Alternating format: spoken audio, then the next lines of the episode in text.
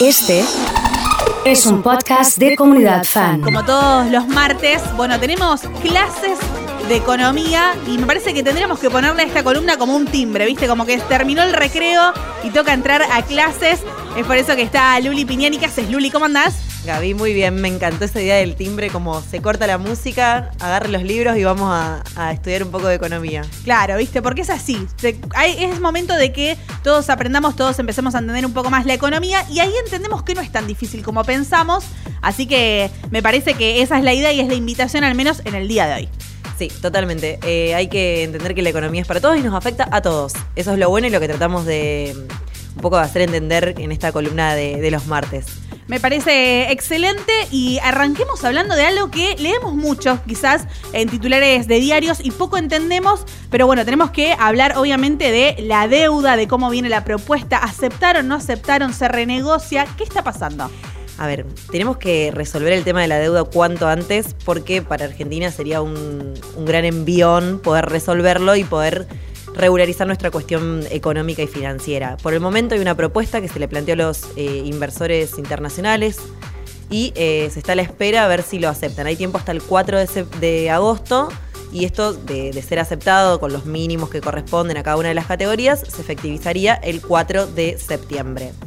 Esto está en stand-by porque los, eh, los acreedores, o sea, aquellos que compraron deuda argentina, están pujando con la propuesta del gobierno a ver si pueden eh, mejorarla en 3 dólares. Es un poco la diferencia que está entre lo que eh, ofrece el, gobierno nacional y lo que quieren los inversores. En el plano local se mandó un proyecto de ley para tratar de renegociar la deuda con ley argentina de la misma forma que el internacional, pero bueno, eso todavía está en stand-by sería en un segundo paso luego de haber resuelto el tema de la, de la deuda internacional. Bueno, leía esta mañana que Alberto Fernández dijo que en caso de que no se acepte no va a haber otra propuesta eh, y te preguntaba un poco, digo, bueno, ¿qué sucede con eso? A lo mejor lo dicen así para que, bueno, traten de aceptarlo. Eh, ¿Crees que se va a dilatar un poco más? ¿Crees que finalmente a lo mejor si no se acepta, bueno, qué es lo que puede pasar, ¿no? En caso de que el gobierno no esté dispuesto a seguir haciendo ofertas porque a lo mejor no, no las puede hacer, ¿no? Mira, ahora está en un tira y afloje a ver quién es el que, el que cede para llegar a un acuerdo. El gobierno no quiere cambiar su propuesta porque ya la fue cambiando y la idea es que sea sostenible a lo largo del tiempo, o sea, tratar de hacer una propuesta en la cual no se esté renegociando en tres años nuevamente porque no se puede pagar. Eh, del lado de los inversores también no le está dando el valor que ellos desean como para poder canjear y meterse en un nuevo bono a un plazo más largo, con nuevas condiciones, con una quita, con intereses más bajos y demás. Si no se llega a arreglar, el riesgo es el default, es decir, que Argentina diga no pago. ¿Qué puede pasar como pasó en el 2001? Que pasen cuatro años hasta el 2005 o 2010, que fue la segunda reestructuración, y que más adelante se tenga que eh, volver a toda esta negociación que estamos viendo ahora. Y en el medio de todo ese tiempo, entre hoy, que si no sale y, no, no, se, no se llega a un acuerdo, y ese momento de reestructurar la deuda más adelante, que Argentina quede fuera de los mercados internacionales y que no se pueda financiar de esa forma, que es algo que estamos necesitando, porque hoy día nos estamos financiando con emisión. O sea, no estamos creciendo, no podemos eh, recurrir a los mercados internacionales, estamos con la maquinita ahí imprimiendo a ver si podemos resolver el problema de efectivo y de caja que estamos teniendo. Bien, está bueno así que, que, lo aclaremos y que entendamos a ver qué es lo que pasa, porque es a lo que, a ver, nos involucra obviamente a todos, que leemos a diario y que me parece pasado a este plano más terrenal, por así decirlo, uno lo entiende y sabe dónde es que, estamos eh, parados. Bueno, ¿te parece que nos metamos en un duelo de titanis, de titanes, así? Me encanta, me así encanta dicho, sí, para que aquellos que quieran invertir o que quieran ahorrar, bueno, sepan a ver qué es lo que le conviene a la hora de decir, tengo unos pesitos de más, ¿dónde los pongo? Compro dólar, hago un plazo fijo. Eh, y vamos a arrancar con el primero, que tiene que ver con, bueno, ¿me conviene el plazo fijo o me conviene el fondo común de inversión? A ver, estas preguntas son las que todo el mundo te hace y vos decís, ¿a dónde meto la plata? Tenés pesos. Tenés que pensar primero en cuánto tiempo lo vas a necesitar. Si podés esperar más de un mes, Hoy te conviene el plazo fijo versus un fondo común de inversión de mercado de dinero. ¿Por qué? Porque te está pagando una tasa mucho mayor. El plazo fijo te está pagando como piso un 30% y los fondos comunes de inversión que se llaman money market están pagando entre un 20 y un 22%. Pero bueno, si vos la plata la necesitas capaz que, Gaby, no sé, en 5 días, en una semana, en 14 días para pagar la tarjeta o porque querés hacer alguna compra, ¿Qué haces? Te digo, bueno, mandá un fondo money market que podés rescatarlo antes, que no tenés que esperar el mes como en el plazo fijo. Entonces, por rendimiento, anda al plazo fijo. Por plazo, te conviene ir al fondo común de inversión. Es un poco como ser, como siempre decimos, qué es lo que está buscando el inversor.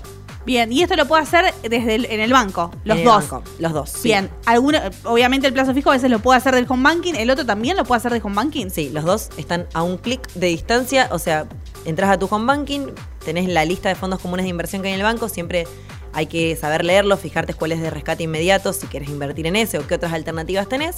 Y lo- el plazo fijo lo mismo, lo podés hacer desde tu casa. Bien, está bueno eso también para, para tenerlo en cuenta. Y otra de las preguntas que siempre nos hacemos, bueno, tiene que ver con el dólar, ¿no? ¿Qué hago? ¿Compro el dólar oficial? ¿Me voy al dólar MEP? ¿Cuál es el que me conviene? Por precio te conviene el dólar oficial, pero tenés el límite de los 200 dólares. O sea, si vos me decís, el mes que viene yo sé que voy a cobrar, no sé, vendí el auto, voy a cobrar un montón de plata y la quiero dolarizar. Y bueno, no uses el cupo del oficial porque tenés el límite de que no puedes comprar los, los dos al mismo tiempo, los dos en, en 90 días. O sea, si compras el oficial tenés que esperar 90 días para comprar el MEP y viceversa. Entonces, si vos sabes que te va a venir un ingreso grande de pesos por alguna cuestión, te conviene guardarte y hacer dólar MEP, que está un poquito más caro, pero bueno, te permite comprar en más cantidad. Bien, ¿y qué precio es el que está manejando más o menos el dólar MEP? ¿Eso varía día a día? Eh, ¿Es un precio que está fijo? Varía día a día de acuerdo a la cotización del bono que te permite hacerle esta, esta operatoria de dólar MEP o dólar bolsa, como se conoce. Hoy estuvo entre 117 y medio y 118. Bien, y siempre está un poquito más bajo que el dólar blue. Sí, Claro, sí, sí, sí, está, por bueno porque es un término medio.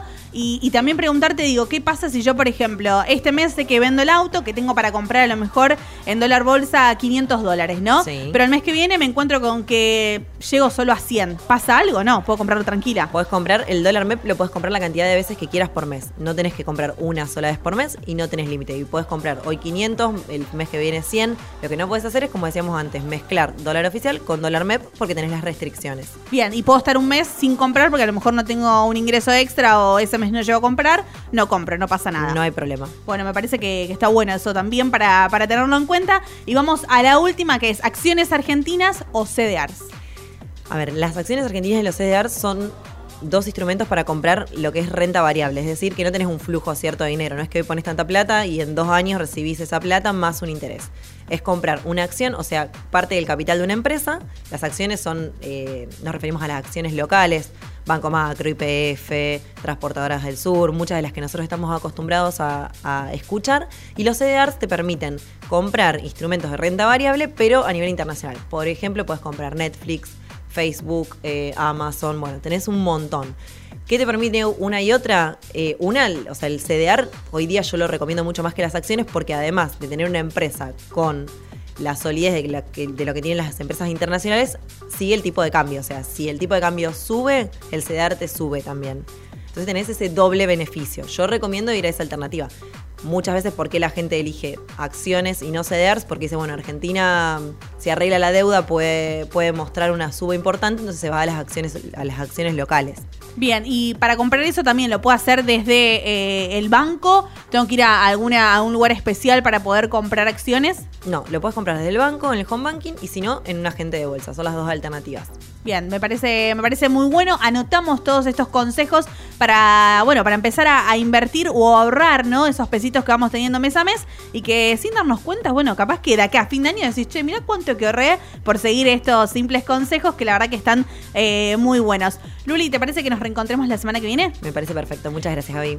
Así pasó Luli Piñani por Comunidad Fan.